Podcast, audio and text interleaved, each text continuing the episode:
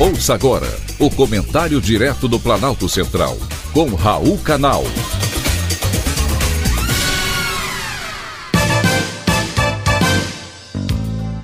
Queridos ouvintes e atentos escutantes, assunto de hoje: trote abusivo. O trote universitário não é novidade. Existe desde a Idade Média. Só que antes, a brincadeira entre universitários e calouros tinha o objetivo de interagir os estudantes novos com os veteranos. Com o passar dos anos, o que estamos vendo são abusos, violência e lastimáveis cenas de atos inconsequentes. Foi o que aconteceu com os estudantes da Universidade de Santo Amaro, em São Paulo. 15 alunos, calouros de medicina, durante uma partida de vôlei feminino da universidade, invadiram a quadra e tiraram as calças durante o jogo com o estádio lotado.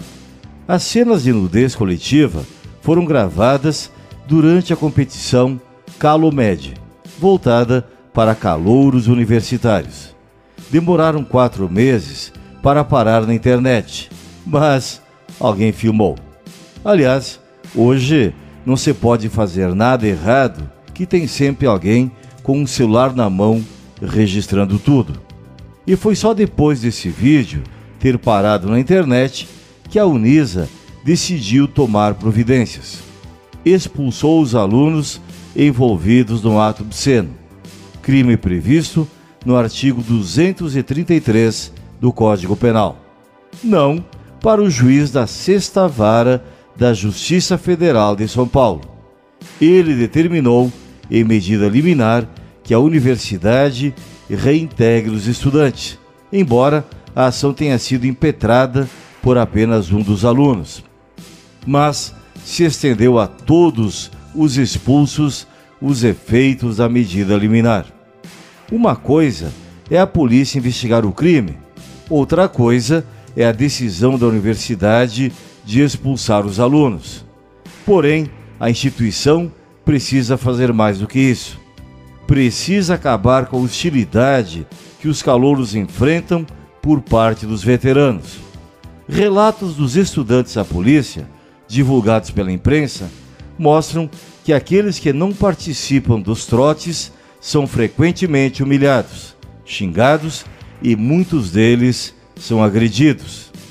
Imagine como eles ficarão dentro da universidade. Após os depoimentos, com a reintegração dos alunos.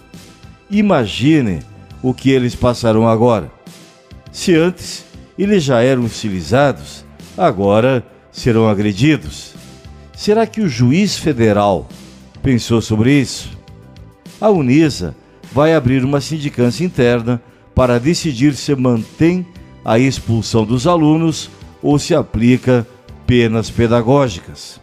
O que vocês acham que vai acontecer no país da impunidade.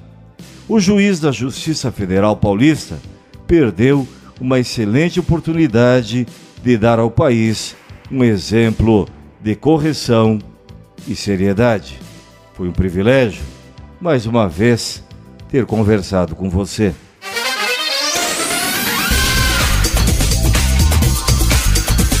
Acabamos de apresentar o comentário direto do Planalto Central, com Raul Canal.